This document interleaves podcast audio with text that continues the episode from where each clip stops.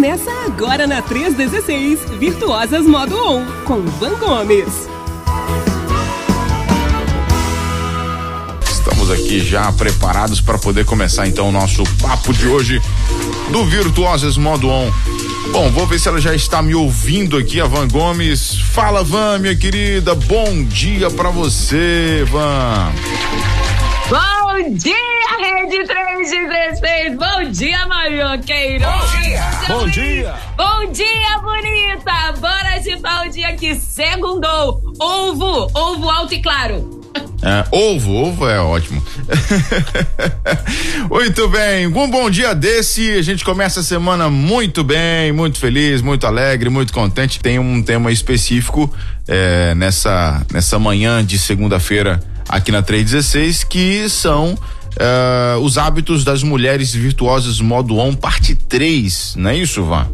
Rapaz, tu pegou o bonde andando. Deus te abençoe pra você entrar na, lá, na vaga é. aqui, mas eu vou te explicar. Me, por favor, me, me, me atualize, me, me coloque na sintonia Sim. aí, por favor. Você e a torcida do Flamengo, na verdade. Ah, é? Muita gente chega ao. É, vai chegando, tem muita gente chegando aqui na rede. Uhum. Muita gente que não pegou ainda os episódios anteriores. Deixa eu te dizer, meu irmão, a misericórdia do Senhor se renovou sobre a sua vida. O Nayan acabou de dizer pra você aqui. e tem tudo no podcast do Virtuoso Modo On na rede 316, em todas as plataformas. Baixa lá os áudios e vai ouvindo. Tem gente, Nayan, que faz o Vanflix. Ó, que oh, legal. Que legal. pra pegar todos os episódios, tem um bocado de meninas que mandam mensagem para mim no direct falando: Ó, oh, tô de olho lá, tô assistindo todos os episódios desde o primeiro, Nayan. Hum. 56 episódios só voltados para as mulheres, com instruções bíblicas para as mulheres. 56. Dá para você faz, ficar um ano ouvindo, né? Um ano! Ouvindo um episódio por semana, você ouve um ano inteiro de, de, de estratégias. Eu fico, eu louvo a Deus pelo que ele tem feito por nós e através de nós. Porque eu sei que foi a boa mão do Senhor que fez isso. Amém. E vem do Senhor o querer e o realizar com tanta excelência, né? Aí, eu comecei há duas semanas atrás, compartilhando com as meninas, uhum. um conteúdo que eu já lancei lá na rede, na, no Virtuoso Modo On, lá no meu perfil pessoal. Sim. E, inclusive, ele é um material físico, né? Um material, minto, um material digital, um e-bookzinho, e aí eu tô compartilhando com elas aqui, uhum. over delivery, gratuitamente, os, os hábitos, explicando cada um dos hábitos. São 31 hábitos. E agora nós estamos na, no último pacote de hábitos. Porém, vou dar um, um, um, uns insights aqui para você entrando no, no pensamento. É, no primeiro episódio, né, há duas semanas atrás, nós falamos sobre como começar a, a colocar um hábito em prática. Então, não queira pegar o, um hábito específico que você acha que é viável para você, importante para você ter uma vida melhor, né? Uma vida mais saudável, uma vida mais regrada. Não pegue esse hábito e coloque na sua vida todos que você acha que precisa ter de uma vez só. Bota um por vez e vai botando aos pouquinhos, devagarzinho, vai botando, vai botando, vai botando. Repita ele sempre no mesmo horário, no mesmo período, no mesmo dia, da mesma forma. Isso faz com que ele se torne hábito. Eu vou dar um exemplo. Por exemplo, escovar os dentes. Geralmente, né, o, o, o que é instruído pra gente é que você escove os dentes após as refeições. Então, existe um momento específico que você escova os dentes. Fez uma refeição, escovou o dente. Uhum. Quando que você faz isso? Diariamente, não tem feriado para escovar o dente. Não, hoje é feriado, eu não vou escovar o dente. Não, você escova o dente todos os dias. Por isso que ele se torna um hábito. Porque você faz ele sempre no mesmo momento e ininterruptamente. Já uma rotina não é um hábito. A gente precisa saber a diferença. O que, que é uma coisa rotineira? É algo que você faz periodicamente, porém com características de hábito, sempre da mesma forma. Por exemplo, eu tenho o hábito, eu tenho a rotina de levar meus filhos pro, pro inglês, pro balé, pro judô, entende? Toda segunda, quarta e sexta eu levo meus filhos pro esporte. Toda quarta-feira tem culto de oração na minha igreja. Isso é uma rotina. Mas a rotina não altera o seu físico, o seu biológico. O hábito altera. O seu corpo sente falta daquilo que você está fazendo, entendeu? Essa é a diferença do hábito para rotina. Então, quando eu trago essas essas ações ordenadamente para as meninas, eu quero dizer para elas que são coisas que precisam ser feitas diariamente. E se você fizer diariamente, sistematicamente, você vai ter uma vida mais leve, mais regrada, com menos esforço. Aí eu entro num, numa palavrinha que eu amo, chamada produtividade.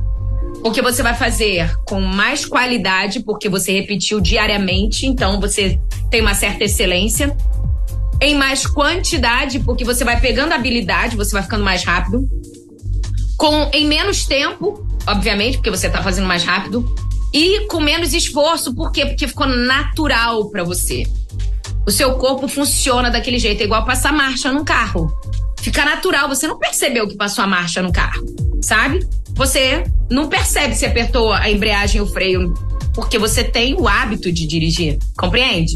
Então é isso. Aí eu trouxe 31 hábitos. Por que 31? É número aí. Não, é porque eu queria te ajudar de maneira didática. Se for 31, você pode colocar um hábito como foco diário no mês de 31 dias, entende? Uhum, então sim. fica mais didático. Você pega, por exemplo, vou pegar o hábito número 1 e vou repetir ao longo desse mês de 31 dias. Vou pegar o hábito 2, agora 31 dias fazendo o hábito 1 e 2. Entendi. E vai acumulando sistematicamente.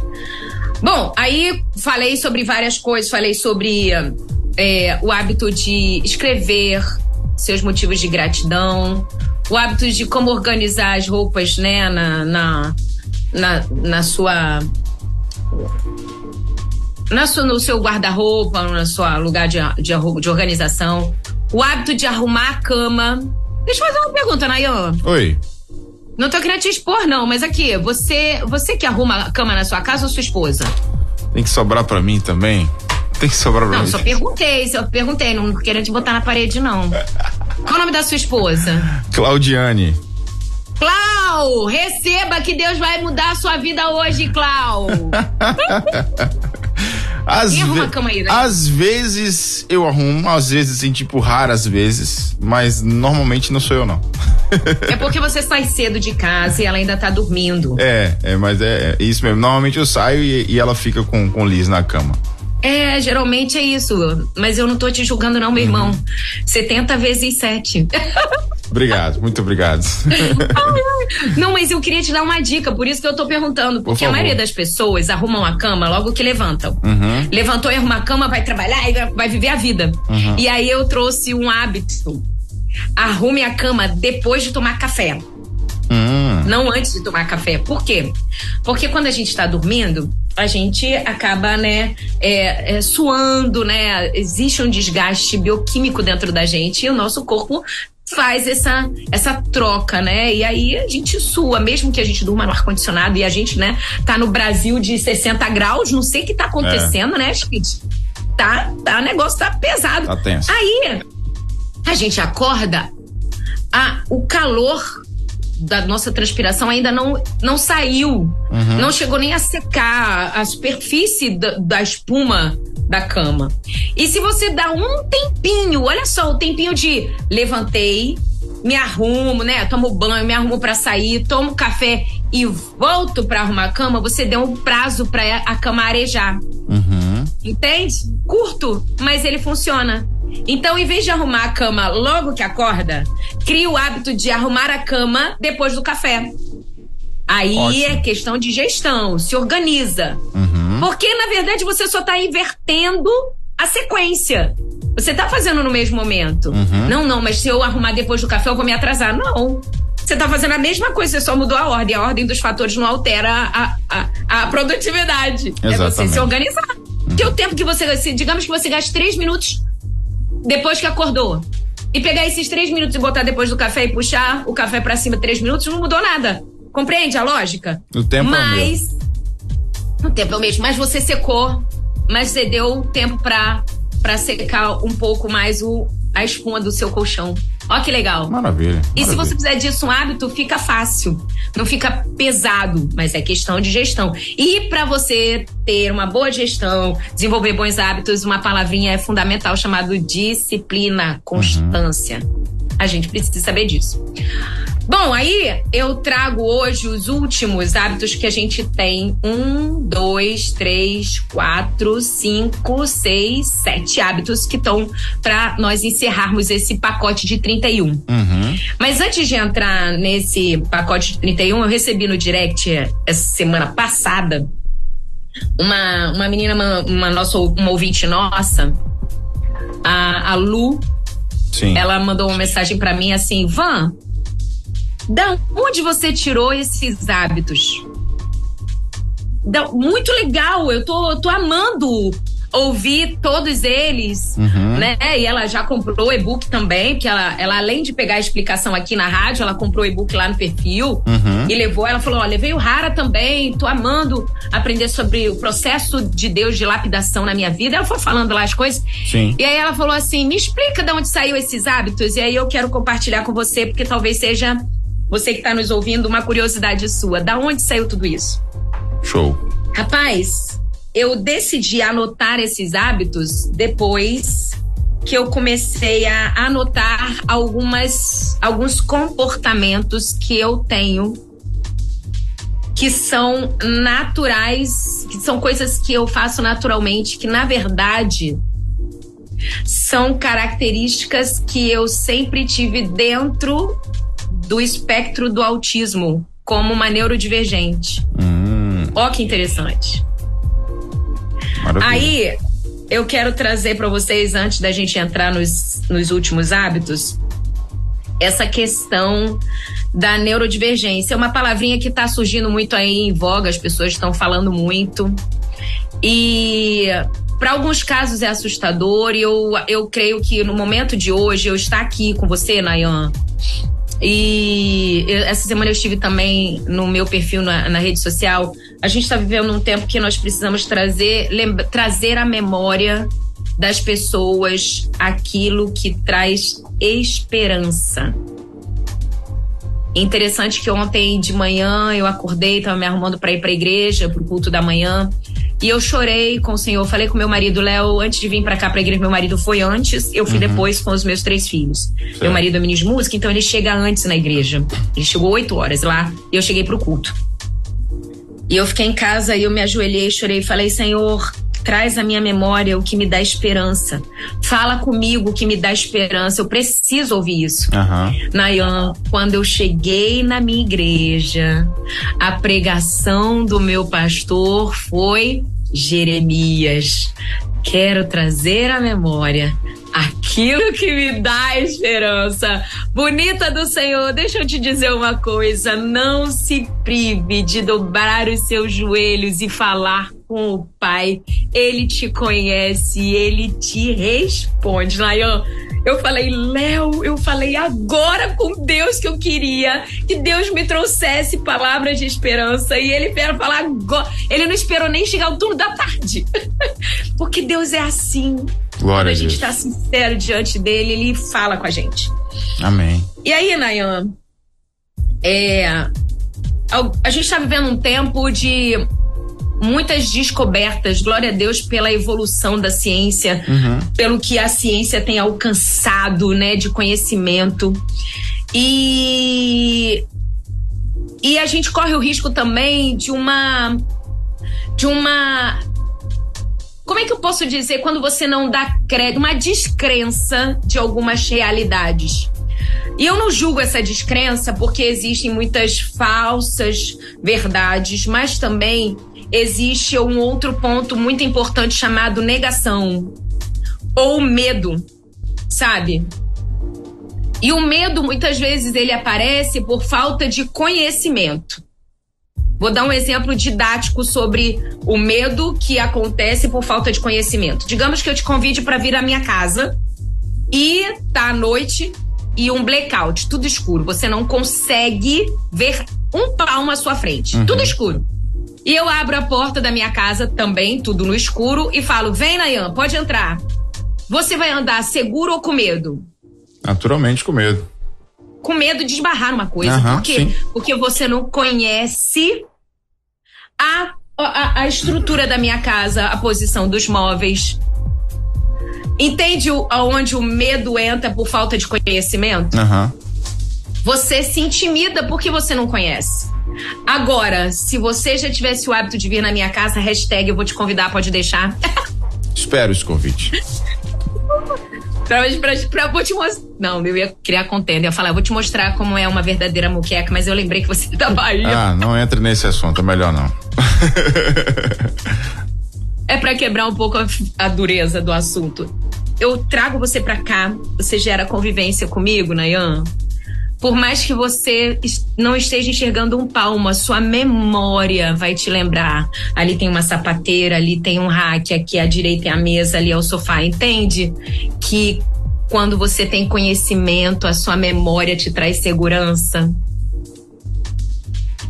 Não é lindo isso? Sim. Então, quando nós lemos lá em Jeremias que nós precisamos trazer a memória, é lembrar de tudo que vai nos trazer esperança e não ficar lembrando de muitas vezes daquilo que a gente sabe em parte. Interessante, eu gosto muito de um texto que tá que Paulo escrevendo a Timóteo no capítulo, no primeira carta de Paulo a Timóteo, ele fala assim: "Porque importa que todos sejam salvos e tenham pleno conhecimento da verdade". E eu, eu uma das características que eu tenho e é muito comum em algumas pessoas dentro do espectro do autismo, Nayan, é a literalidade a, busca incessante e, a, e o entendimento rígido da literalidade das palavras. E aí eu falei, gente, por que pleno conhecimento da verdade? É porque existe o parcial conhecimento da verdade. E se a gente entende parcialmente a verdade, a gente pode não estar vivendo pautado na verdade real. Então a gente vive com medo, porque a gente não conhece. Por que, que eu tô dizendo tudo isso? Quando eu descobri, quando eu descobri não, né? Depois de uma série de testes e fazendo vários exames médicos e foi então é, me dito, olha, você tem características que te enquadram dentro do espectro do autismo. Eu fiquei apavorado. Meu coração começou a disparar. Du, du, du. Eu tava sozinha na sala da neurologista. Levei o laudo. Minto. É o primeiro, primeiro discurso que eu ouvi. Minto não, porque crente não mente. Eu exagerei. O primeiro discurso eu ouvi de uma neuropsicóloga. Ela, lendo a devolutiva dos testes, ela falou: Olha, você tá dentro do espectro do autismo. Eu falei: Não, não, não. Explica direito. Ela, você é autista. Porque a gente entende autismo como o que a mídia mostra. Uhum. A gente entende autismo de uma maneira é, muito extrema, Sim. que são as pessoas que estão com um grau, o nível 3 de suporte. São pessoas que precisam de suporte para falar, para andar, para se locomover, para comer, para se higienizar. Uhum. É um nível muito alto de suporte, que ele existe e é muito necessário. E existe também dentro de algumas dentro de alguns tipos de algumas pessoas, aquelas pessoas que além de ter dificuldades cognitivas e precisam desse suporte funcional, tem a, a, a dificuldade, tem a deficiência intelectual também. Só que é isso que é apresentado, porque realmente, na verdade, é o que é mais gritante. Uhum. E eu, eu só conheci essa parte. E quando ela disse isso, por eu só conhecer essa parte, eu tive medo. Muitas pessoas não buscam conhecer o porquê de certas limitações porque tem medo de estarem, por exemplo, dentro do espectro do autismo. Não porque o autista é uma deficiência. Qualquer dia desses a gente explica para vocês por que, que o autismo entra no DSM como uma deficiência. Depois eu explico. Mas a gente precisa entender que existem níveis de suporte. E o que faz a pessoa estar, por exemplo, dentro do espectro do autismo é é saber que eu tenho algumas características específicas. Uma delas é essa necessidade de passo a passo. É uma necessidade fisiológica, sabe, Nayan? É como se fosse automático, é natural da pessoa, de algumas pessoas dentro do espectro do autismo, ter uma sequência lógica das coisas. E quando essa sequência lógica acontece, é tão bom que ela repete aquilo para sempre, se uhum. torna um hábito. Entendeu? Então, por exemplo, vou dar um exemplo assim claro. Eu sento sempre no mesmo lugar no banco da igreja. Você não senta em outro. E se aquele banco não estiver lá?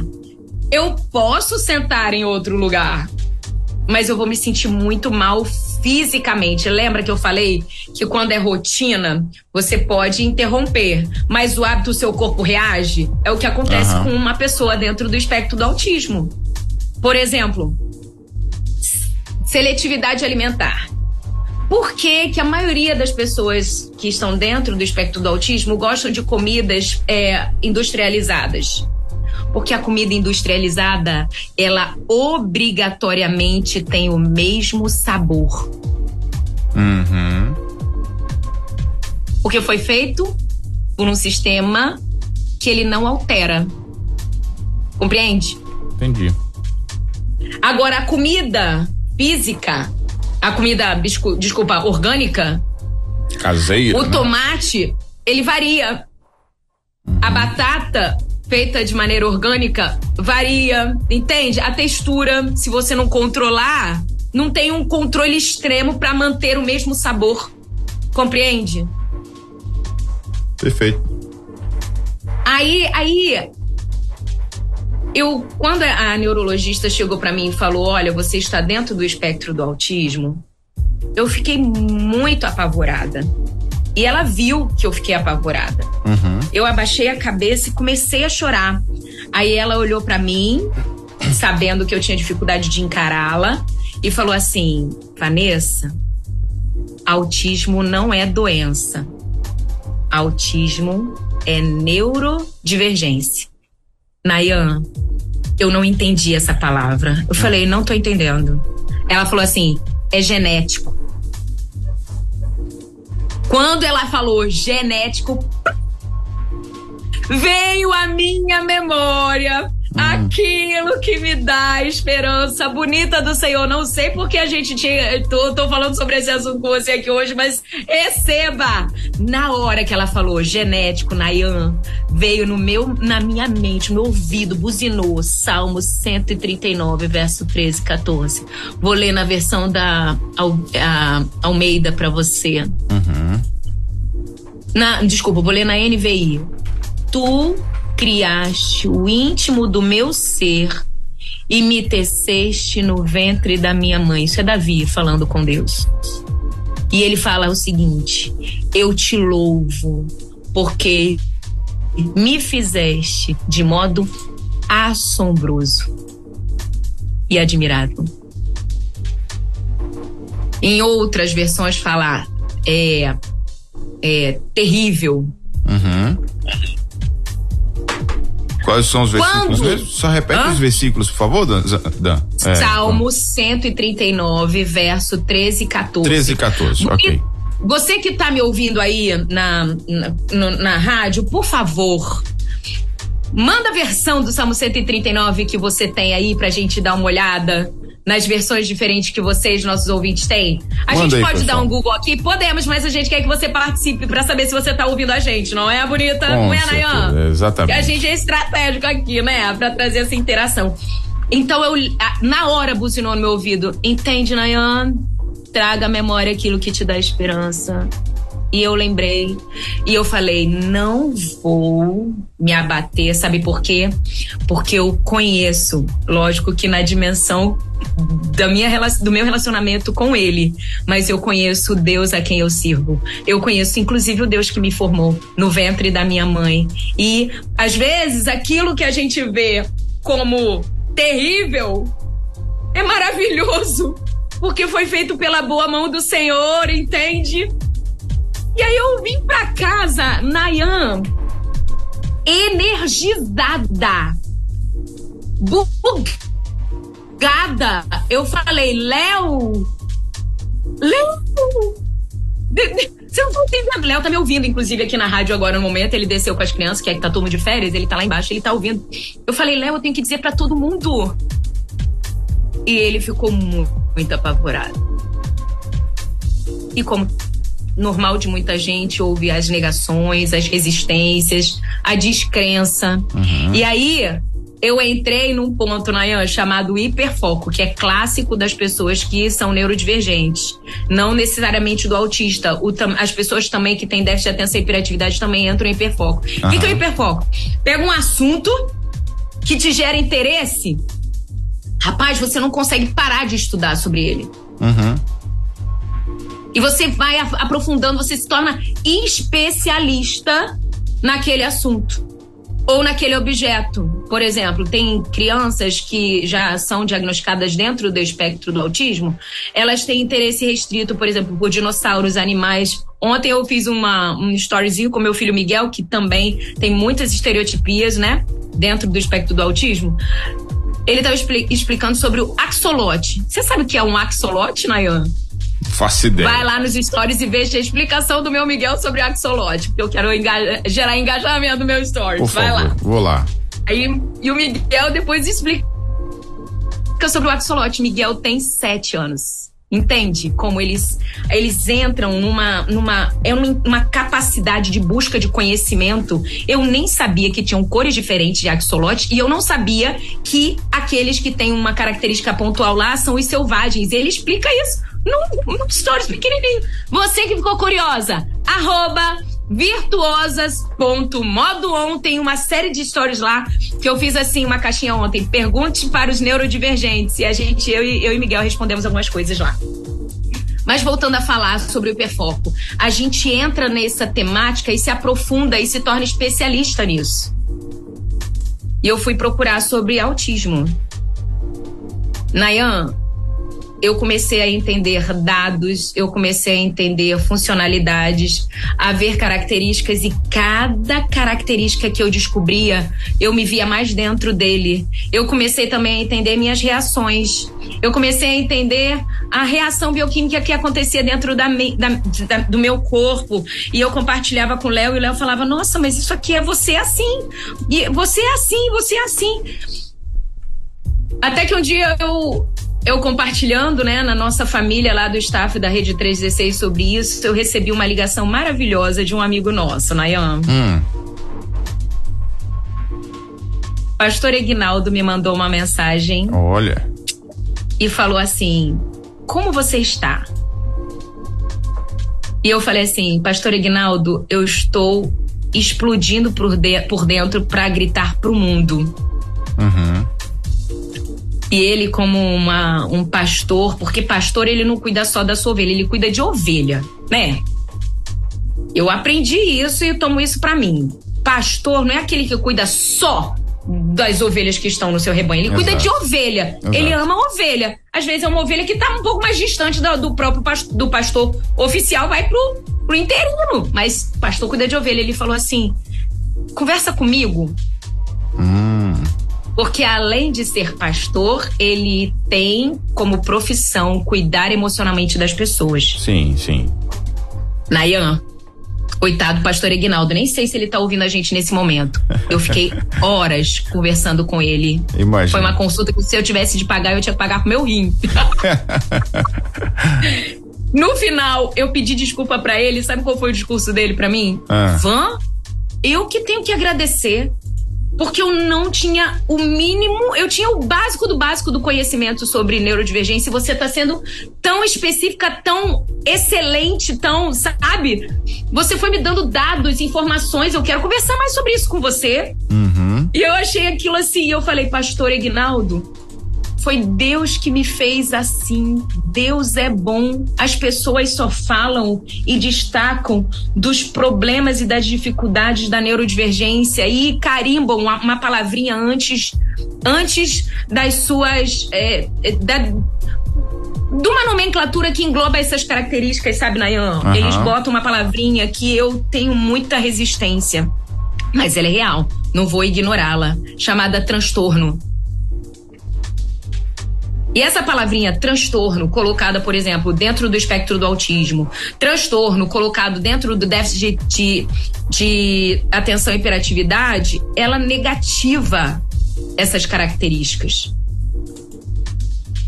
Uma vez, a, uma amiga muito querida, Mônica Coropos, muito conhecida no meio batista, na área da, da música, né, e da musicalização infantil especificamente, musicoterapeuta, uma mulher de excelência, conhecimento maravilhoso e uma grande amiga minha, ela me chama de pastorinha. Uhum. Ela falou assim para mim, Van, como é que você tá lidando com essa neurodivergência? E eu falei assim, muito bem. Aí ela, mas e todo mundo aí? Muito bem. Vou dizer o porquê. Estamos focados na, nos, nas bênçãos que existem na neurodivergência. Porque o mundo, ele, ele divulga os problemas. E aí, quanto mais problemas são divulgados, ele cresce, porque a gente só tá vendo os problemas, né? A fé vem pelo ouvir, né? Aquilo que a gente acredita é de tanto que a gente ouve. E a gente ouve muita coisa ruim a respeito das neurodivergências, inclusive que é um transtorno e que tá dentro e que me faz uma pessoa deficiente. Duas palavras muito ruins. Aham. Mas se é genético, foi Deus que fez. E Deus não faz as coisas ruins, ele faz as coisas de, mara, de co, e, e, com excelência, perfeita em todas as suas obras. Se Deus é amor, tudo que ele faz é fruto do amor. Então eu fico pensando assim: será que as pessoas têm dito isso? E aí, conversando com outra pessoa maravilhosa do nosso grupo, Nayan, que me ligou, me mandou uma mensagem e falou assim: Van, Quero tanto que você fale sobre isso com os meus alunos da capelania escolar. Sabe quem é, né? Claro que eu sei. Sua coleguinha. Tenho, eu, eu, eu, preciso dizer que eu, eu, eu quero muito chegar no nível dela e ter um programa de manhã e uma, uma tarde com você. Ah. Um dia eu vou ter. Minha coleguinha de toda, toda quinta-feira. Ela é maravilhosa. Exatamente. Ela é Márcia. Doneda falou assim: vamos comigo falar sobre isso para o pessoal da capelania escolar? Eu falei, vamos. Vamos. Porque as pessoas falam muito sobre os problemas e eu quero falar sobre a bênção da neurodivergência. Uhum. Porque Deus é bom. E ele tem um propósito para isso. E quando eu decidi é, estudar sobre neurodivergência, porque eu queria entender o que estava acontecendo comigo e porque eu não tinha visto isso antes, Deus foi muito bondoso comigo. Ele veio me trazendo muitos esclarecimentos. E um dos esclarecimentos é: olha, eu faço tudo voltado para um plano maior, salvação de todos e pleno conhecimento da verdade. Esse é o meu propósito macro. Deus Sim. diz para mim. Então, tudo que eu faço é voltado para esse propósito, que todos sejam salvos. E sabe uma dificuldade que as pessoas têm, Nayan, principalmente os neurodivergentes? Por conta da rigidez cognitiva e da literalidade das palavras, hum. a gente tem dificuldade de entender sim, a, a figuras de linguagem hum. e ilustrações. Por exemplo, se você na sua pregação tá lá né, trazendo a palavra, e eu tô sentada no banco e você diz: "Conformosos são os pés daqueles que anunciam a palavra", eu começo na minha mente a pensar o formato do pé. Entendi. Que doideira, hein? E aí, eu não consigo entender o que você está dizendo. Uhum. E por eu não conseguir entender o que você está dizendo, eu não consigo trazer isso para mim. Se eu não consigo trazer para mim, eu não consigo aplicar. Então eu não consigo viver o que Deus quer que eu faça, que eu viva, uhum. porque eu não entendi. Entendeu? Perfeito. Eu, eu, um tempo atrás, escre... eu encontrei um texto, é porque as versões, eu, eu, na verdade, deu um problema no meu celular, eu perdi a versão, eu, tô, eu vou buscar ainda. Mas tem um texto, eu, eu, eu na minha memória está em Romanos, onde Paulo diz assim: Mas será que todos conheceram o Evangelho? E se todos conheceram, será que eles entenderam? Será que eles estão entendendo o que o evangelho que está sendo propagado está sendo escrito, dito, anunciado, pregado? Porque se não entender, eles não vão aceitar, compreende? Se eu não me engano, estava em Romanos, eu não me lembro muito bem a referência. Mas, Nayan, quando eu, eu, eu, eu ouvi isso da palavra do Senhor no meu ouvido, quando eu estava lendo, eu falei inclusive para o pastor Ignaldo, pastor Ignaldo, eu preciso trazer para as pessoas que têm a responsabilidade de trazer uma palavra, uma pregação, uma palestra, a necessidade que, que há para algumas pessoas, e veja, em 1948, a proporção de um autista, por exemplo, para uma população era de mil para mais de três mil, de um para três mil. Sabe qual é a proporção agora em 2022? Hum, me diga. Um para 35. Um autista, a cada 35 pessoas, uma é autista. É verdade. ah, porque agora todo mundo é autista? Não. Porque eram características que é, não eram entendidas, existia um pacote que só era visto as pessoas que têm grau 3, nível 3 de suporte. Uhum. Você olha para mim, eu falo com você, eu converso com você, eu olho, eu abraço as pessoas. Tem certeza que você é autista? Mas existe um zilhão de outras características e reações que me colocam dentro do espectro. Uhum. Agora, Van, eu posso, pessoas... posso fazer uma pergunta? Claro, é... todas. E eu vou terminar com os hábitos, tá? Não vou fugir deles, não. é, qualquer coisa, deixa pra semana que vem, não tem problema não. É, a coisa fluiu aqui de forma muito legal. Eu tô achando tão importante isso, não, Nayan. É verdade, fica tranquilo, fica muito tranquila, tá? Fica muito à vontade. Eu, eu queria saber o que te levou a buscar esse é, esse diagnóstico, né? O que te, teve alguma situação que ah, vou consultar para ver o que está acontecendo, por que, que tem alguma coisa diferente aqui, o que, que aconteceu aí que você foi buscar essa informação? Sobre muito você. boa essa pergunta, muito boa, muito boa e importante, porque como eu nunca tinha visto nada sobre isso, eu não me via muito diferente das pessoas. Uhum. Eu tinha por que procurar isso. Só que a pessoa que tá tem algum dessas dificuldades, seja o déficit de atenção e hiperatividade, borderline, é, é altas habilidades de superdotação e transtorno do espectro do autismo, outras neurodivergências, o que, que acontece? Quando esses transtornos estão presentes, é quando essas características estão presentes e não são cuidadas, não são conhecidas, não são respeitadas, você não sabe o seu limite e não sabe a reação que você tem diante dessas situações, você desregula o seu organismo. Lembra que eu falei que não, é um hábito que seu organismo reage? Uhum. Seu organismo reage. Sim. E eu cheguei num ponto em que o meu coração não estava suportando a aceleração dos batimentos. Eu comecei a sentir uma dor muito forte embaixo das mamas, aqui na direção do peito, como se fosse um, uma, uma faixa. Uhum. E eu sou asmática. Aí eu cheguei para lá, eu falei, ah, ô Nayan, era uma situação assim, eu não conseguia ficar, eu, eu me abaixava e eu não conseguia ficar aplumada de tanta dor que eu sentia. Uhum. E como eu sou asmática e minha mãe biológica, ela, é, ela faleceu de câncer de pulmão, uhum. eu tenho que fazer periódicos porque, né, vai que eu, eu, eu trouxe alguma carga genética nessa propensão, nessa possibilidade, vulnerabilidade para câncer de pulmão. Sim. Então eu faço exames e faço acompanhamento com o pneumologista direto.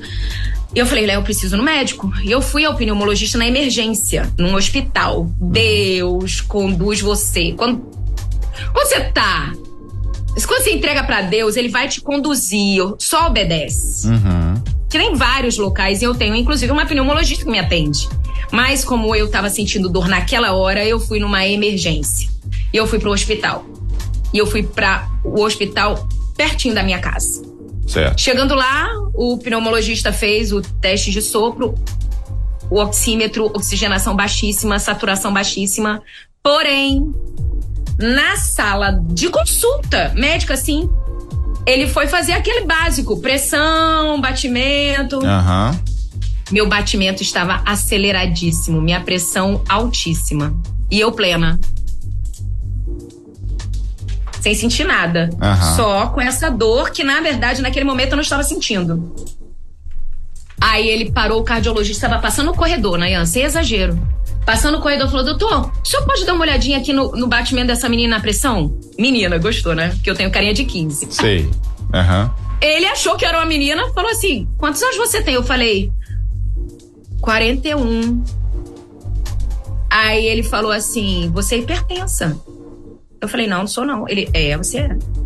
E eu preciso dar uma medicação urgente pra você. Seu batimento tá muito acelerado, você pode infartar. Aí ele me deu uma medicação, me deu uma série de exames, voltei 30 dias depois. Certo. Porque eles dão uma medicação, manda fazer os exames, mas a medicação era imediata, tava muito alta a minha pressão e a aceleração do batimento. Aí eu voltei uma semana depois, um mês, de, um mês depois, depois que colhi todos os exames, voltei. E aí eles regulam de acordo com os exames, né, a dosagem das medicações, porém o batimento estava muito acelerado. Aí ele me passou um calmante.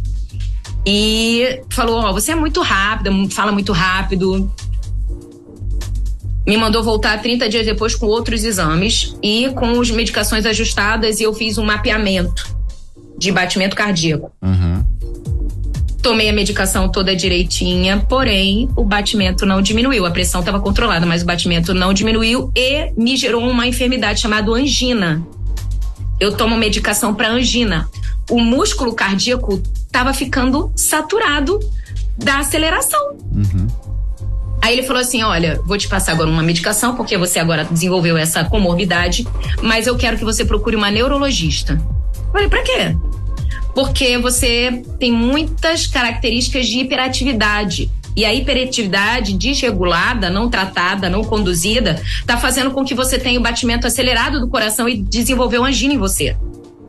Aí eu fui procurar neurologista, encaminhada pelo cardiologista que foi encaminhado pelo pneumologista. Eu fui na neurologista.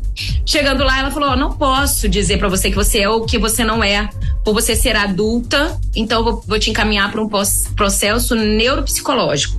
Anota isso, né? Processo neuropsicológico. É o neuropsicólogo, não é qualquer psicólogo, é um especialista em testes neurológicos que vão te fazer um processo investigativo que é clínico e também com testes. E aí ele me levou. Foram, eu acho que foram, se eu não me engano, foram de seis a oito meses de testes, Nayan. Hum. Porque ela, eu fiz com uma, aí ela me trouxe o laudo de autista. Eu não acreditei, achei que a mulher estava errada, procurei outro, fiz tudo de novo. Aí apresent... aí não concordei e marquei uma consulta com um psiquiatra. E aí ela leu os dois laudos e me medicou. E aí eu levei para neurologista e ela assinou. Então, depois desses testes, eu descobri que as minhas características são: você tá dentro do espectro do autismo. Aí você vai falar assim, mas você conversa. E um dos pontos básicos do autismo é a dificuldade de comunicação social, de interação social. Nayan, ela me explicou a diferença entre conversa e discurso. Eu não converso, eu discurso. Hum. O que, que é uma conversa? Eu falo, tem um gancho, você fala, tem um gancho, eu falo, tem um gancho, você fala, tem um gancho.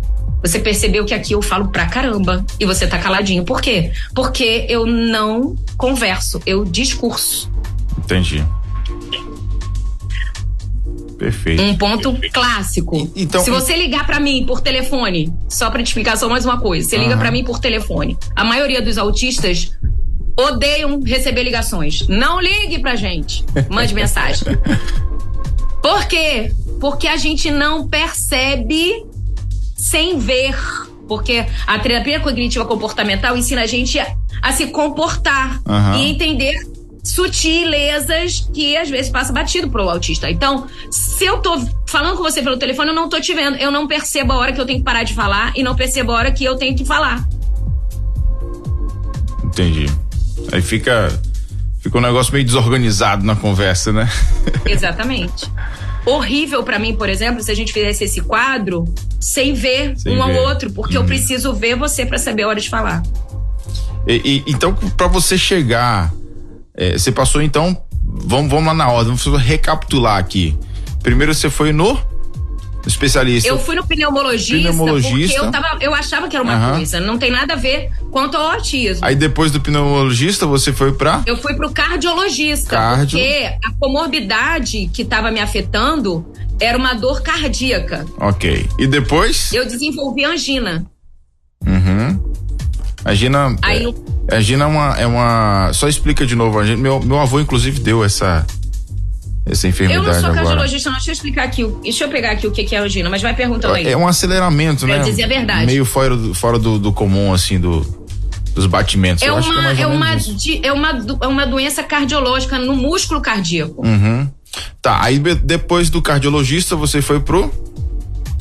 Aí o cardiologista viu que a medicação que ele me passou pra cuidar, que eu acabei desenvolvendo angina e eu tenho hiper- é, hipertensão arterial, e ele falou: olha, a medicação que você tem que tomar não tá suprindo. Por quê? Porque existe algum gatilho que te mantém acelerada. E esse gatilho, a medicação não vai segurar. Você precisa treinar seu corpo pra desacelerar. Entendi. Entende? Não é. O, o meu, meu cérebro estava fazendo problemas cardíacos. Eu cheguei no diagnóstico de autismo por conta da comorbidade de, uma, de um autismo não tratado e de uma hiperatividade não controlada. Uhum. E a medicação não vai segurar. Porque tem muitas pessoas que acham que porque você tá tomando medicação, você, vai, você não precisa fazer terapia. E olha, terapia. Eu falo isso para as meninas que eu atendo. Terapia não é só coisa emocional. Existem as terapias comportamentais, que no meu caso é essa.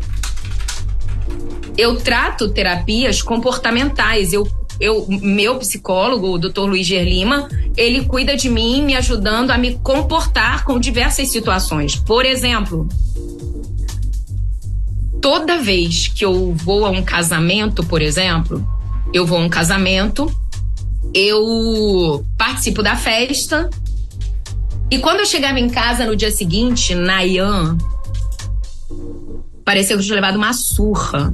Ou eu comi algo que me fez mal, uma dor de cabeça horrorosa.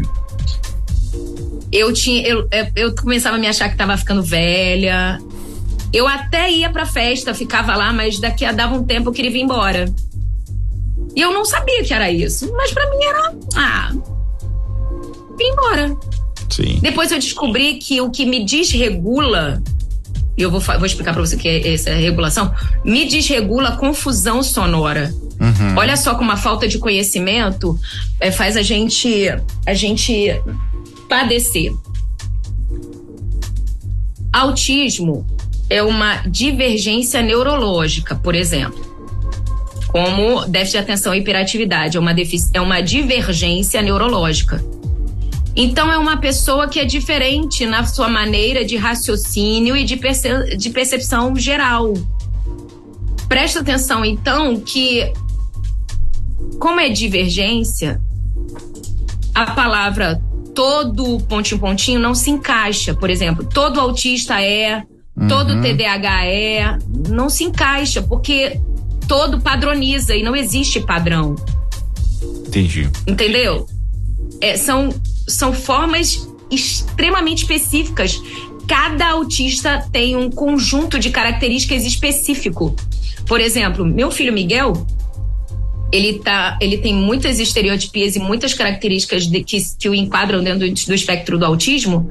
Ele tem muitas coisas muito parecidas comigo, mas tem muitas coisas que não tem nada a ver comigo. Apesar dos dois terem características e estereotipias. Mas aí tem uma, tem algumas, algumas características básicas, né? Que aí, de repente, a gente não pode colocar É, todo, as mas uma, uma grande maioria. básicas.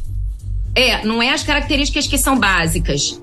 É a reação delas no, no ser humano que são básicas. Por exemplo, a, a interação social, dificuldade de interação social. Isso é básico. Agora, como eu tenho dificuldade de interação social, é diferente do Miguel. Uhum, entendi. Uhum. Entendeu o que eu tô dizendo? Então não é a característica que é, que é básica, é a reação, a reação. dessa característica que é que é comum. É porque comum. Eu, eu tô dizendo isso porque, assim, pelo. Não, não tenho conhecimento profundo é, nesse, nesse assunto, mas é, pelas convivências, algumas das convivências que a gente tem aqui, a gente vê que essa questão da, da poluição sonora, da confusão sonora, né? É, é, é algo que é quase que unanimidade, assim, em relação aos autistas, né? Eles não, não então, gostam, eles têm um incômodo quanto a isso. É, confusão sonora não é volume. Uhum. Eu botei a caixinha ontem e uma pessoa me perguntou: como é que você lidar com som alto, visto que você é musicista? Sim. O som, para quem é músico, sabe bem disso. Som, música é som organizado. Ritmo, harmonia, melodia, tem uma organização ali. Uhum. Então, quando eu tô no louvor, por exemplo, meu filho é baterista. Existe uma lógica Entendi. na execução do som. E isso não afeta a mim. Por quê? Porque eu estou ouvindo aquela organização de maneira mais alta. Entendi. O que me desregula é a confusão. É prato com gente falando, com gente correndo e música tocando, é, luz escura, luz piscando, globo com aquele negócio, sabe? E criança chorando que caiu, aí a outra ri alto, confusão sonora. Aí isso me desregula. E o que que eu sinto nessa desregulação? Vanessa, eu tenho hiperventilação. Hiperventilação é falta do ar. Não consegue respirar, batimento, du, du, du, dor de cabeça unido no ouvido e fraqueza. Parece que você vai desmaiar, parece que você vai apagar. Uhum. Sua muito. Porém, é, essa desregulação ela pode acontecer dependendo do grau que ela me afeta ali ou depois. No meu caso, minha resistência física é tão grande que eu sempre sofria a pressão da desregulação depois. Nayan, dois, três dias de cama. Com desregulação intestinal, uma náusea terrível. O Léo falava assim para mim: Nossa, mas você vive enjoada. Eu achava sempre que tava grávida. Porque eu tava sempre enjoada. E eu não sabia que era desregulação das hipersensibilidades sensoriais. Por exemplo, não é não é que todo autista tem hipersensibilidade sensorial. Muitos têm, outros não. Então, a, o todo autista é. Isso não, não encaixa, não é verdade. Não pode ser dito assim. Uhum. Porque não é padrão. Entendeu? Massa. Bom, 11 horas e 23 minutos aqui na nossa rede 316. Eu vou, passar aqui na, na galera, porque aí depois a gente conclui, né? A gente faz um. Tá, um, tá. Um, um fechamento Luiz, vou botar aí. os hábitos pro próximo, me, pro próximo quadro, tá? Deixa a gente responder aqui. Porque sabe o que aconteceu, Nayan? Sim. Não sei como tá aí o WhatsApp, mas quando eu fui fazer. Fui. É, é, ministrar aula sobre acolhimento da neurodivergência no curso de capelania da Junta de Missões Nacionais, lá com a Macedoneda, capelania escolar, eu dei uma aula sobre acolhimento de neurodivergência. Uhum. A temática da aula é a benção da neurodivergência, né? Certo. E, e aí eu falei, eu fiz a aula para mais de 550 alunos, eu acho, que estavam presentes na sala. Nayan, o que eu recebi de convites para conversar com lideranças, professores, escolas a respeito da neurodivergência. Sabe por quê? Porque quando a gente ouve tudo isso que eu estou dizendo para você de um psicólogo, a gente ouve tecnicamente. Sim. Quando você ouve de um neurodivergente, você ouve humanamente. Aham. Tem tem um conceito e um peso diferente, entende? Então eu creio que, que algumas pessoas tenham trazido algumas questões aí. Vamos conversar sobre isso, é importante. Olha só, a Rosângela tá aqui passando, dando um bom dia pra gente, né? Colocou que maravilha você por aqui, Nayan. Bem-vindo de novo, muito bom ouvir você. Obrigado, Rosângela, pela sua companhia, que Deus te abençoe. Ela tá lá em Mossoró, acompanhando a gente. Uh, temos também aqui o Moisés Sanches, uh, ouvindo a 316 de Boa Vista, Roraima. Olha só, Uau. Roraima. Não é muito comum a gente receber aqui mensagem do pessoal de Roraima, não. Rondônia Verdade. Até, Rondônia até que a gente recebe bastante, mas Roraima é bem é. mais raro. Um abraço, o nome Moisés. dele Moisés. Moisés, Deixa isso. eu falar um negócio. Moisés, você é fruto da minha oração. Porque eu clamo ao Senhor todos os dias, Senhor, alargue as minhas fronteiras. E você é a prova de que Deus está ouvindo as minhas orações. Obrigada por Aí, você estar ó. aqui, viu? Ele é da Igreja Batista Nova Vida lá é, em Boa Vista, Roraima. Abraço, Moisés. Temos Valeu. também aqui Alcione participando com a gente. Alcione está aqui sintonizada também. Ela é da cidade de Floresta do Piauí, lá no estado do Piauí. Temos um áudio aqui também de quem? A irmã não se identificou, mas vamos ouvir o áudio dela. Pera aí, deixa eu colocar aqui pra gente ouvir. Pronto, fala, minha irmãzinha. Manda o seu recado aí. Bom dia, Van. Cara, eu estou ouvindo o seu depoimento, né, em relação ao autismo e muito me interessou. E eu gostaria de pedir muito um favor seu. Se você pode me mandar essa sua experiência, né? Ou por escrito aí na, na rede 316, ou se não, poderia mandar pelo meu endereço, que é Brasília DF 300 e SQN 316, bloco E, apartamento 307. Eita, eu moro eita, aqui em Brasília. Eita, tá bom, tá eu sou Isabel. Eu tenho muito interesse que me, está me interessando muito hoje a sua fala, porque eu costumo ouvir os seus depoimentos, o seu programa. Obrigada. Um abraço. Eu vou pedir, eu vou te mandar, vou mandar assim, ou o seu contato, o link da sua rede social para ela e aí ela de repente pode até ter acesso ao seu e-book. É.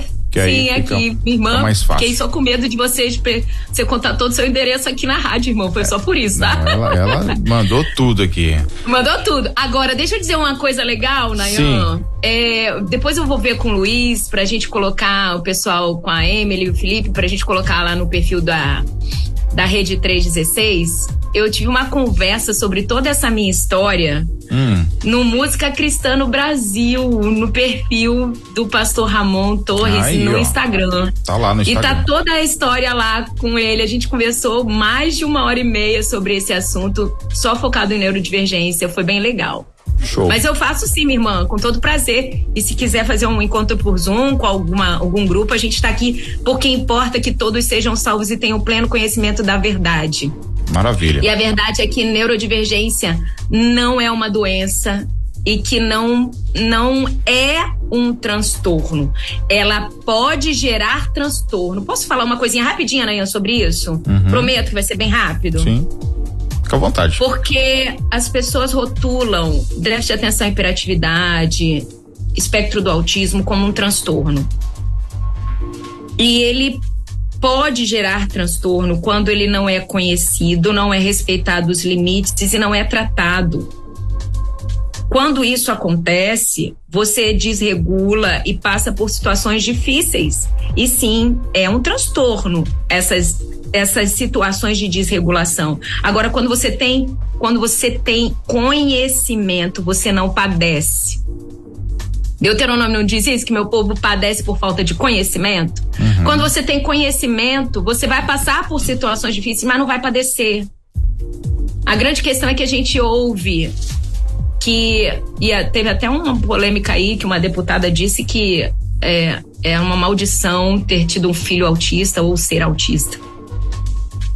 Mas a Bíblia, que é a palavra da verdade, diz no Salmo 139, que no verso 14, que nós fomos feitos de modo terrivelmente maravilhoso. É assustador para as pessoas, mas o Deus que me criou, ele é bom e ele é intencional. E ele me fez assim com um propósito. Ele fez os autistas com as suas características e especificidades com um propósito. Não podemos abrir mão disso, uhum. entende? E é essa palavra que tem que vir de esperança. Amém. Uh, tem mais áudio aqui pra gente ouvir a Marta, nossa querida Marta lá de Gandu. Bom dia, Nayan. Bom dia, Van. Que maravilha, espetacular esse programa. Que bom, viu? Eu queria mandar isso aí, mas não adianta mais mandar o link pra pessoa, até porque já conhece, mas não tem, assim, é, o costume, né, de assistir. Agora eu queria ver o link desse programa. Eu fui lá no, no YouTube e não achei ao vivo para compartilhar com a pessoa. Como é que eu faço para mandar esse, essa, esse programa aí para essa família? É uma família até de pastor. Ai, que maravilha, Van. Que Deus te abençoe. Que bom. Como é que Deus está te usando e vai te usar para ajudar é, uns aos outros, né? É, é, é, vivermos os mandamentos uns aos outros com aquilo que o Senhor colocou em nós, com o dom que o Senhor colocou em nós. Beijo no teu coração, Marta Cabral de Gandu, Bahia. Aguardo resposta, viu? Tô aqui na livraria tarefadíssima, mas no assunto aí tive que parar aqui minhas coisas. Beleza, Marta. Marta vai estar disponível, claro, em forma de podcast para você acessar nas plataformas de podcasts, no site da 316 vai estar disponível também. Então pode ficar tranquilo que essa conversa vai ficar salva em algum lugar aí para você é, ter acesso depois e mandar para quem você quiser. Beleza, Marta? Temos também é porque... aqui Diga. Peraí, Nayan, é porque é, muitos ouvintes estão acostumados ao programa ao vivo transmitido pelo YouTube, como Nossa Pátria Brasil. Uhum. Aí eles esperam que esteja ao vivo no YouTube. Alguns quadros não são, tá, Marta? É. Aí esse, por exemplo, não é ao vivo, mas vai para a plataforma de podcast no mais tardar, no começo da tarde. Luiz é uma pessoa muito dedicada e trabalha com muita excelência para que esteja tudo bonitinho lá. No final da tarde, em todas as plataformas, digita virtuosas, modo on e vai estar tá lá. Eu vou até alterar com o Luiz o título. O título. Porque andou para é. outro lugar, né? Eu vou, a gente vai colocar, Luiz, a benção da neurodivergência por Van Gomes, tá bom? Anota a benção da neurodivergência por Van Gomes. Ótimo, beleza. Inclusive, é, né, você vai encontrar lá no, no, no, nas plataformas de podcasts aí os, os, as conversas anteriores, né?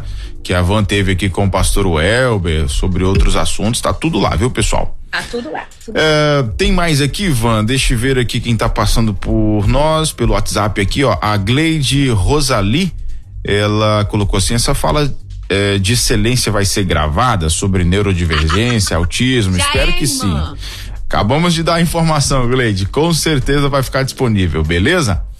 Temos também aqui o Cícero Rodrigo participando com a gente. O Cícero mandou. Ah, ele, ele fez uma. Tentou fazer uma ligação aqui. Tá aí acompanhando a gente. Obrigado, Rodrigo. Tem a Rosimeire também acompanhando a 316, mandou aqui um WhatsApp para nós. Ah, ela é de Paranatinga, Mato Grosso. Né? Um abraço para você, Rosimeire. Obrigado pela sua companhia. O Paulo Barcelar eh, mandou algumas traduções aqui. Eh, tá, do Salmo da Bíblia, 139, né? 139, 13 e 14 versículos. Eh, sim, pois tu formaste os meus rins, tu me teceste no seio materno, eu te celebro por tanto prodígio e me maravilho com as tuas maravilhas, conhecias até o fundo do meu ser. É, Legal. Nayami, esse é da Bíblia. depois desse aí. É da Bíblia de Jerusalém, ele colocou aqui a tradução. Ai, essa é a Bíblia que eu pedi de amigo secreto. Será que eu vou ganhar? Eu... aí ele mandou mais mais duas aqui, ó. Mandou da Bíblia Viva.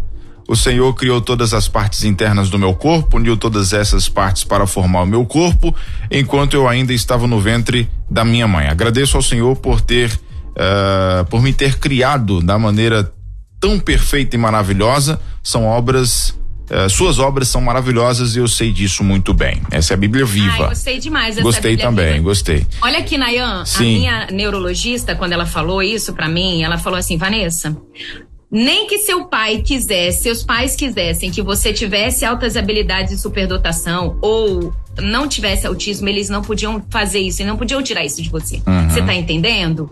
Que isso é genético, é uma combinação que vai além da vontade dos pais. Exato. E aí eu falei assim, mas é a vontade de Deus. Na hora, eu tava de cabeça baixa assim, Naya, chorando. Uhum. Quando ela falou isso, eu levantei sorrindo. Ela deve ter pensado, ih, também é bipolar. Ai, a NVI que ele mandou aqui colocou, ó, é, ele, ele colocou pra gente aqui: Tu criastes o íntimo do meu ser e me teceste do ventre da minha mãe. Eu te louvo porque me fizeste de modo assombroso e admirável. As tuas obras são maravilhosas, sei disso muito bem. Foi que você leu, né?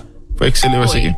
Foi. O Sérgio também está acompanhando a gente. Sérgio da Igreja Batista Jardim Atlântico em Florianópolis, Santa Catarina. É, eu também tenho o mesmo problema. Na época que eu fazia evangelismo e fazia as viagens missionárias de noite, quando chegava em casa também, morria de dor de cabeça. Hoje sei que é por conta do autismo, pois me forçava a socializar e conversar bastante. Isso me dava gatilhos de dor de cabeças, de cabeça forte. Uh, tá aqui acompanhando a gente, colocou a minha filha também é autista, ela fala bastante. O autismo em meninas é bem diferente dos meninos, né? Extremamente diferente, verdade, Bom, verdade. Boa observação aí, Sérgio. Valeu pela companhia, meu irmão. É, o Moisés lá de Roraima tá falando que vai replicar aqui o, o nosso aplicativo, o nosso canal pra galera. Rosilene. Aqui, enquanto, só mais uma. Diga. É, é, eu, lá no meu perfil, virtuosas, ponto, arroba, né? Virtuosas.modo on no Instagram. Tem uma live no feed que tem um coraçãozinho assim com o, símbolo do autismo. Ali é uma live que eu falo um pouco sobre essa questão da benção da neurodivergência. E eu fiz uma caixinha ontem à tarde aqui em casa com, com, com perguntas, respondendo perguntas. Dá uma olhadinha lá, tem muita coisa legal, interessante divertida. Maravilha. O, a Rosilene colocou: Bom dia, Van. Estou muito agradecida hoje porque tenho um sobrinho de 5 anos a gente fica perdido, mas é muito bom, aprendi bastante. A mãe deles fica sem palavras, né? Porque ele fica perguntando quem é Deus. Tá aqui, ah, ó. pergunta, pede pra ela me mandar mensagem. Eu posso muito ajudar. Pronto. Manda mensagem pra mim no direct, tá? Vai lá no, no Instagram, tá bom, Rosilene, da, da Virtuosos Modon. É, Maria também tá aqui acompanhando a gente, irmã Maria lá de Itaguaí, tem áudio dela, vamos ouvir. Bom dia, Rede 316. Bom dia, irmão Luiz. Bom dia, Pastor Nayan. Bom dia, Pastor Elber, onde você se encontra. Deus continue guardando você. Um bom dia, Van. Van, eu gostaria também ter muito, muito é, essas conversas sobre. Se tivesse como mandar no meu, no meu zap, né? Eu, algumas coisas aí eu tô enquadrada aí, tá? Que você falou, tá? Deus continue abençoando seu ministério, tá? Pronto, irmã Maria, show de Deixa bola. Deixa eu falar uma coisa aqui, com base no que a irmã Maria falou. Uhum. É, é, é, importante a gente ter noção do que, é, do que faz parte do espectro do autismo e do que são comportamentos aprendidos, tá? Uhum. Manias. Uhum. É, o que faz com que você esteja dentro do espectro do autismo são comportamentos desse tipo que você faz desde a infância, desde bebezinho, quando nasceu. O autismo é uma característica genética. Você nasce autista, você não desenvolve autismo, sabe? Mas acontece algo chamado fenótipo ampliado. Uh, não sei se é bem essa expressão que se deve usar, mas é o seguinte: eu sou autista e meu filho não é. Um exemplo. Aham. Uhum. Mas os filhos copiam o comportamento dos pais. Compreende? Então, ele vai fazer algumas coisas que a mamãe faz e as pessoas que olham para ele acham que ele é autista, mas não é, ele só tá copiando porque ele aprendeu a mamãe, a, entendeu? O comportamento da mamãe. Entendi. Então é importante fazer uma avaliação neuropsicológica com os profissionais, passar pelo processo todo. Ei, é doloroso. Deixa eu falar uma coisa, principalmente para pessoas adultas que estão me ouvindo aqui. O que acontece com o, o diagnóstico tardio? A gente aprende a se comportar. Eu, por exemplo, eu tinha o hábito de ficar me balançando para um lado, ainda tem um pouco de me meninar, mas de me balançar, me balançar, bater a perna. Eu batia muito a perna. Batia a perna e aí eu balançava o banco da igreja. Antigamente, aqueles bancos de madeira. Aí minha mãe segurava a minha perna. Eu lembro da minha mãe segurando minha perna e falando assim: para de bater o pé, menina. Para de bater o pé. Então eu aprendi a segurar essa estereotipia. Uhum. Então, alguns comportamentos a gente aprende a segurar. Mas quando a gente segura estereotipias, por exemplo, o caso do autismo, gera ansiedade.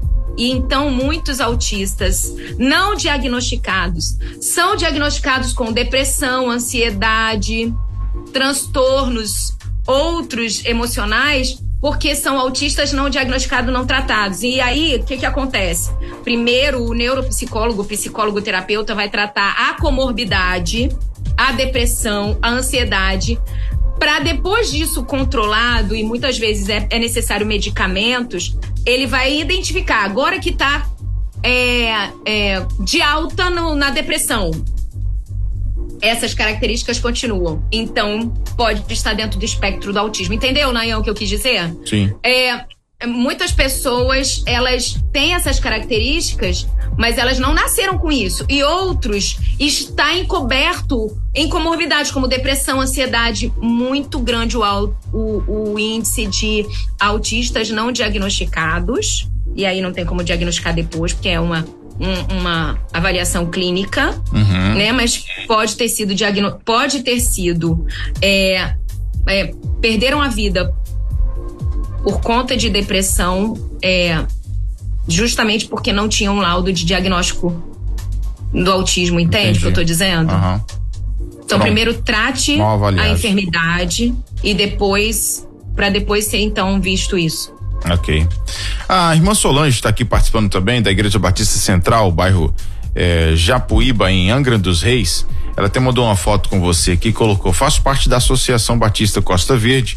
Essa foto é da última etapa do Congresso de MCM em Rio Bonito. Minha gratidão Legal. a Van Gomes de tudo que tenho aprendido com ela desde esse congresso. Não tô acompanhando oh. as redes sociais da Virtuosos Mundo On. Então, é, é, ah, não, ela falou, estou acompanhando, isso mesmo, estou acompanhando. É, está é, assim, sim, né? Na foto estão é, eu, Sol, Sueli e Maria José. Fazemos parte da diretoria da União Feminina Costa Verde. E aí ela completa dizendo o seguinte: eu estou aprendendo muito sobre a neurodivergência na minha igreja tem muitas crianças com autismo eu trabalho com o PEP, já tive um aluno com espectro autista. Você está me ajudando muito com o seu depoimento para lidar com as crianças. Que Deus continue abençoando sua vida e seu ministério. Tá aqui a Solange, depois eu te encaminho a foto aí, se você não tem ainda. Sim, eu, eu, eu acho que eu tenho a Sol, inclusive, no meu WhatsApp. Mas, Sol, depois vamos conversar mais. Manda mensagem em qualquer dúvida. No, no curso de capelania, Nayan, uhum. uma das professoras me mandou uma pergunta assim: Van, como nós podemos lidar com um aluno, por exemplo, que eu tenho lá, que ele tá agressivo, machuca as pessoas, bate nos professores, a gente não sabe mais o que fazer. Falei, isso daí, na, no caso das crianças, muitas vezes eles estão desregulados e não sabem reagir, não sabem dizer o que está acontecendo. Eu vou dar um exemplo bem esdrúxulo, mas é para ser didático, tá? Uhum. Imagina um cachorrinho com um espinho na pata e você viu aquele espinho, tá se compadecendo dele, quer tirar o espinho. Só que ele, toda vez que você chega perto dele, ele quer te morder. Uhum. Porque ele não sabe que você está querendo ajudar. Ele só, só percebe, só entende a dor que ele está sentindo. Então, é, num caso de uma criança pequena, por exemplo, que é, já é diagnosticada como espectro do autismo e está desregulada e agride, né? Que é uma das coisa. Ou ela se mutila, se agride, e a uhum. gente outro dia pode conversar sobre isso, ou então agride as pessoas. Primeira coisa é tirar ela da onde ela está. Por quê? Alguma coisa ali está desregulando ela. Muitos autistas têm hipersensibilidade sensorial. Não, não necessariamente são iguais as hipersensibilidades. Por exemplo, a cor da parede pode desregular. É uma dor de cabeça muito grande. Uhum. A, a claridade pode desregular a confusão sonora, como a gente está dizendo, e sala de escola, o que mais tem é confusão sonora, né, Nayon? Miseriqueima, Jesus, né? Então, assim, tire ele desse ambiente e, com todo carinho, amor, abrace ele com muita força e espere o tempo que for necessário para ele ele se acalmar. Se necessário, leva para uma outra sala para que ninguém veja que isso está acontecendo segure as pernas e os bracinhos dele e balance ele. E pode cantar, pode fazer um, um, um ruído assim, ó.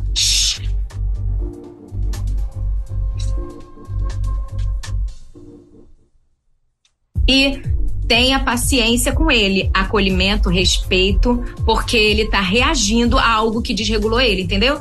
Então, olha, para você ver como essas pequenas informações estão no nosso dia a dia, a gente não sabe, né? É isso aí.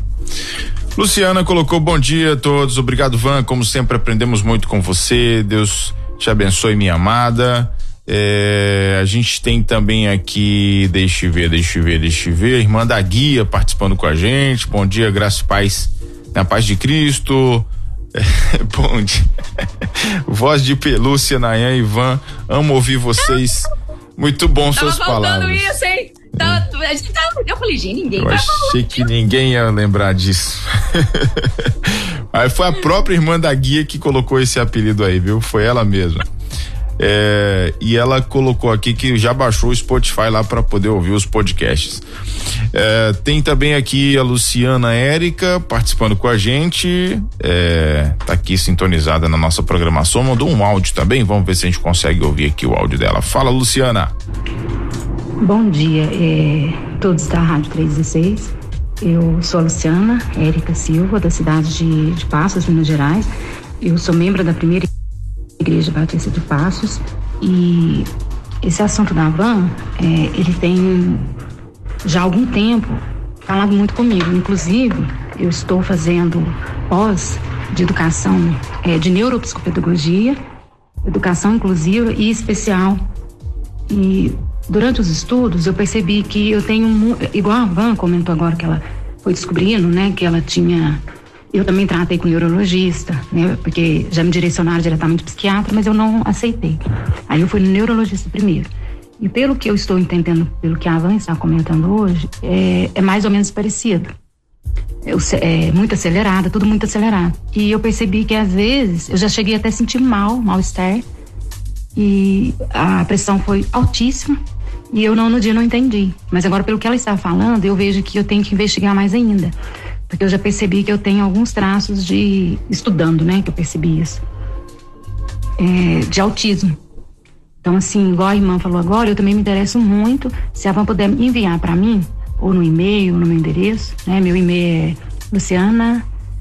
Luciana Érica, 1978, arroba gmail.com. Ou no meu endereço, que eu posso estar passando depois para a rádio, para todo esse material que ela tem, que eu tenho interesse também de ouvir. É, muito obrigada e beijos. Pronto, obrigado, Lu, Luciana. Deixa te- Lu, deixa eu dizer aqui, lá no perfil Virtuosas Modo On, você vai entrar no feed e, se eu não me engano, é na. se- Deixa eu abrir até aqui. Na segunda linha do feed tem uma, uma mãozinha assim com um coração de autista, com o símbolo do autismo. É, tá na segunda fileira, bem na coluna do meio, do lado do Rara. E lá eu falo bastante coisa a respeito disso, mas a gente pode marcar uma conversa, manda, me chama no direct que a gente conversa lá sobre isso, tá bom? Agora deixa eu falar um outro ponto interessante, gente. A, a, a- o quadro tá enorme, Nayan. Eu vou ser demitida. A culpa é sua, porque nunca foi assim. Tem nada a ver com isso. Vai. Tô começando a perceber que o problema não é o pastor Ramon. Eu acho que é você. Aqui, uma coisa interessante, Lu, que, que eu queria trazer pra você é que é, existem algumas características que são comuns entre pessoas com altas habilidades de superdotação, déficit de atenção e hiperatividade e TEA. Então, são comportamentos que são comum dos três. Por isso que é preciso fazer uma avaliação para que dentro da perda que é causada com esses comportamentos, você encontre o, o tratamento específico para você, entende? Porque, por exemplo, para o autismo, Nayan, não tem medicação. É terapia. Uhum. Para o déficit de atenção e hiperatividade, existe medicação que ajuda na regulação, na, na, na, na produção de dopamina, na retenção da dopamina, na desaceleração do pensamento.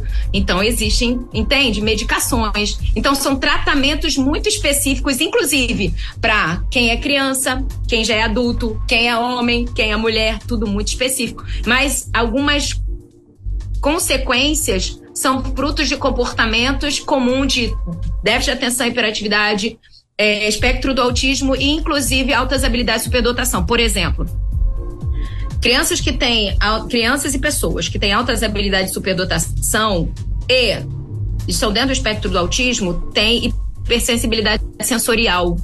Sabe o que é hipersensibilidade sensorial, Nayan? Não. Não, é assim, todos os seus sentidos, visão, audição, paladar, tato, só que ele é extremo, ou é hipersensibilidade ah, tá. ou hipossensibilidade. Uhum. Então, por uhum. exemplo, eu escuto as pessoas deglutindo. Se eu tô perto de alguém e ela tá comendo alguma coisa, engolindo, eu escuto o barulho da traqueia dela. Eu escuto o elevador do meu prédio subindo e descendo, subindo e descendo. Só que ah, mas eu também escuto. É, mas eu escuto de manhã, de tarde, de madrugada. Eu ouço o tempo todo. Eu ou eu não posso usar por muito tempo o relógio de pulso analógico. Porque eu ouço a máquina do relógio o tempo inteiro que eu tô usando. E me desregula. O tic-taczinho do relógio. Eu fico ouvindo. Na verdade, assim, outras pessoas podem até escutar, mas não. Isso não chama muito a atenção, né? É, não atrapalha em nada. Já pra. É, no meu caso, uhum. eu não consigo me concentrar. Entendi. Eu ouço tudo ao mesmo tempo. Aham. Uhum.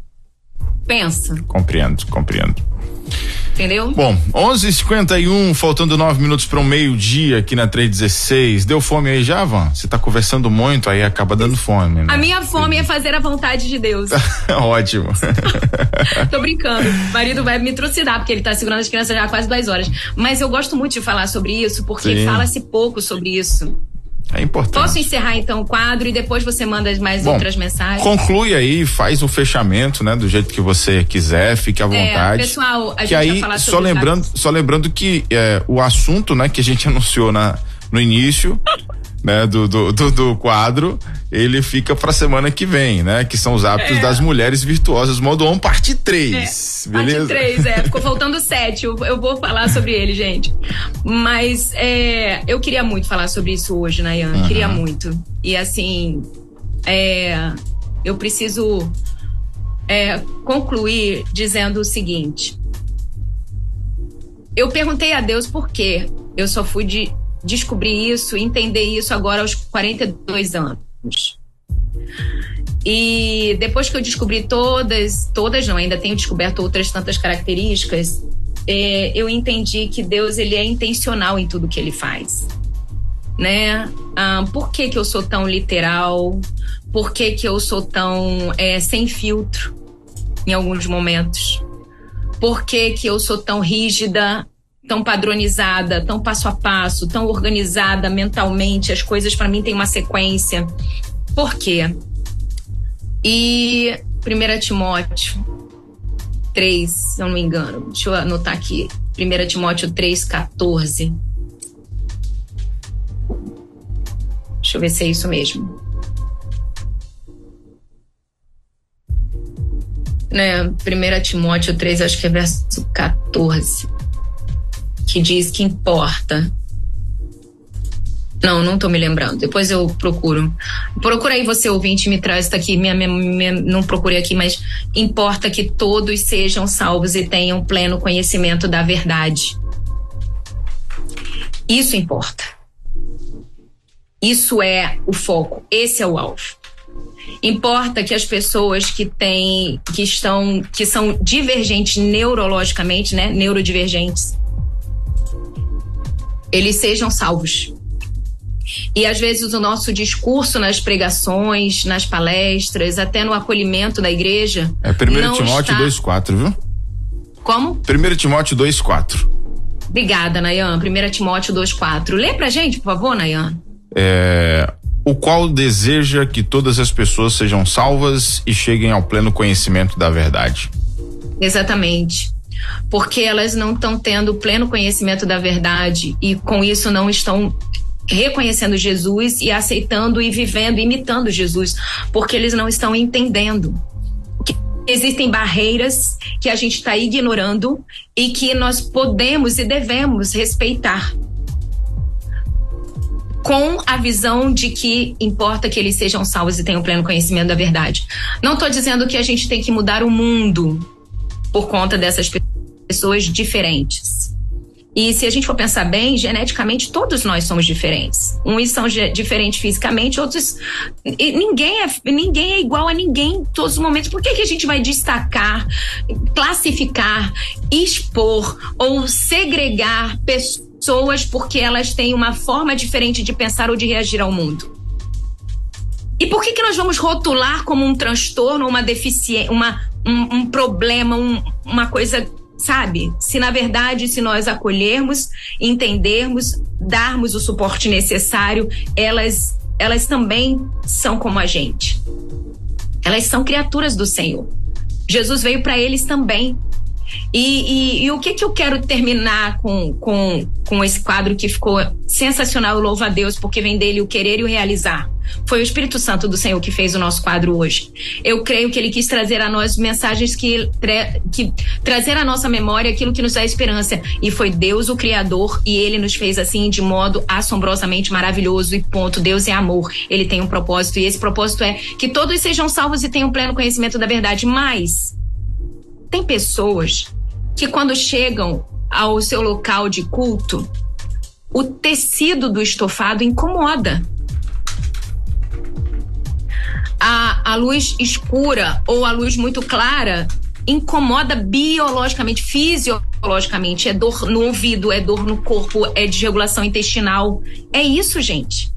E se eles se sentem assim, eles não conseguem culto. Eles não conseguem nem ficar no culto. Então, se eles não ficam lá, eles não estão ouvindo o evangelho. E às vezes a nossa fala ao trazer o evangelho é tão, é tão ilustrativa que racionalmente, por serem muito literais, eles não entendem o evangelho. Você compreende, Nayan, como é importante nós trazermos esses esclarecimentos? Não estou dizendo que a gente tem que fazer culto para todos, mas e se tivesse um momento do culto que fosse para essas pessoas?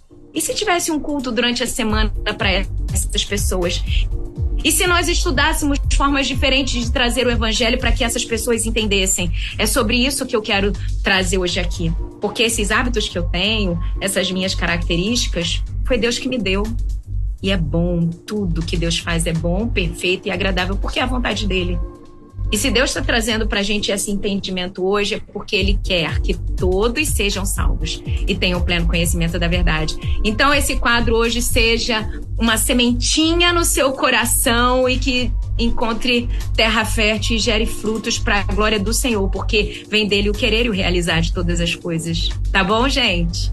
Amém, amém. Show de bola. Van, a gente agradece muito né, sua participação aqui mais uma vez, nessa segunda-feira maravilhosa aqui da 316. Que papo importante, né? Que conversa boa. Né, realmente, como você disse, né, o quadro hoje foi, foi realmente muito especial. Um beijo bonita, bora agitar que segundou meio-dia, vou fazer o almoço, beijo. Meio-dia. tchau, tchau, Van, Deus te abençoe. Na 316, Virtuosas Modo 1, com Van Gomes.